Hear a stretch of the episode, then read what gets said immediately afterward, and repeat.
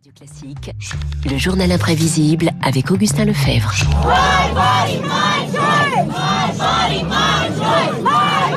Bonjour Augustin. Bonjour Renaud, bonjour à Mon tous. corps, mon choix, c'est ce qu'on entend. hein. C'est la manifestation des pro-avortements. Euh, Lundi soir, devant la Cour suprême américaine, elle pourrait remettre en cause le droit à l'IVG. De quoi raviver un peu plus eh bien, les tensions qui divisent les États-Unis sur cette question depuis 50 ans. Oui, ces manifestations, ce sont les mêmes depuis un demi-siècle, avec les mêmes slogans, les mêmes pancartes, d'un côté comme de l'autre. C'est l'arrêt Roe versus Wade de 1973 qui cristallise les tensions. Il a légalisé l'IVG dans tout le pays. À la barre, à l'époque, l'avocate Sarah Wellington. Their primary interest La question est, est-ce que les femmes vont être obligées par l'État à poursuivre une grossesse non désirée?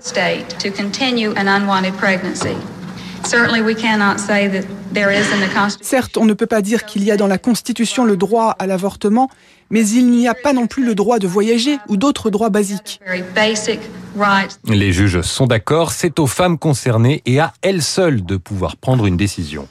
Les neuf juges ont fait de l'avortement un sujet privé et ont ordonné aux États de ne pas légiférer pour l'interdire, sauf durant les derniers mois de grossesse.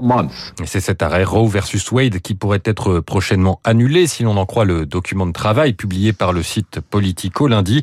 Environ 25 États sur 50 dans le sud et le centre des États-Unis seraient alors libres d'interdire l'IVG et sans attendre, certains ont déjà pris des lois très restrictives, encore l'Oklahoma cette nuit. Alors Augustin, qui était cette femme qui a laissé son nom à cet arrêt, Jane Roe? Son histoire paraîtrait euh, peut-être invraisemblable dans un film hollywoodien. Elle est bien réelle, elle illustre cette division américaine.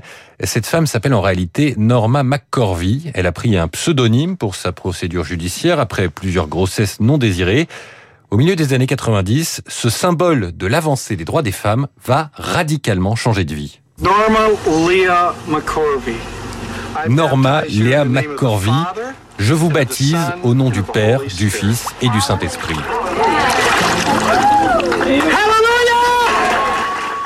Elle rejoint les évangélistes fervents militants contre l'avortement.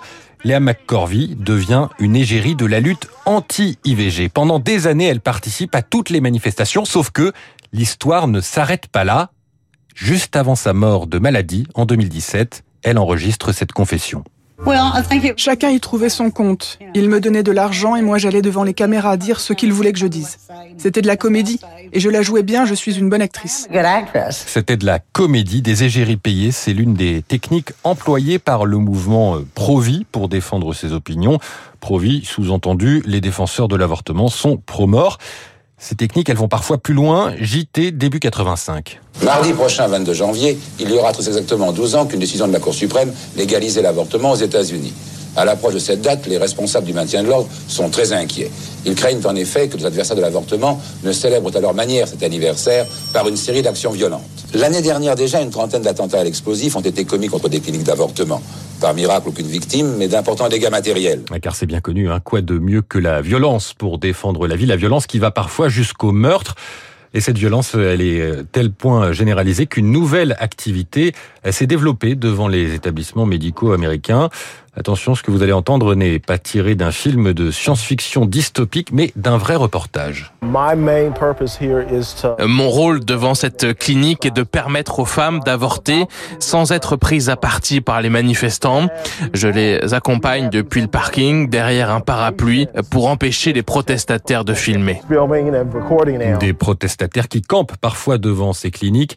Euh, Ils sont en réalité minoritaires euh, dans le pays à défendre cette euh, interdiction de l'IVG selon les études d'opinion, mais ils se sentent souvent encouragés par les responsables politiques républicains, comme par Donald Trump lorsqu'il était président. Les enfants qui ne sont pas encore nés n'ont jamais eu de défenseurs plus ardents à la Maison Blanche. Tiens, tiens, mais est-ce que ça ne serait pas le même Donald Trump qui, en 1999, se déclarait... Very pro-choice. Pardon? Very pro-choice. Very pro-choice, tout à fait pour le droit à l'avortement. Oui, mais voilà, entre les deux, il a fallu se faire élire. Trump a nommé trois juges à la Cour suprême pendant son mandat. Les conservateurs, ils sont donc aujourd'hui majoritaires. Ils devraient faire connaître leur euh, position officielle sur le sujet euh, d'ici au 30 juin. Et le président actuel, Joe Biden, ne peut pas faire grand-chose à part se dire très inquiet. Et il appelle ceux qui veulent défendre le droit à l'avortement à voter pour son camp aux élections de mi-mandat. 50 ans de division hein, dans la société américaine sur cette question euh, de l'avortement. Le journal imprévisible signé Augustin Lefebvre, 7h55 sur Radio Classique. Tout de suite.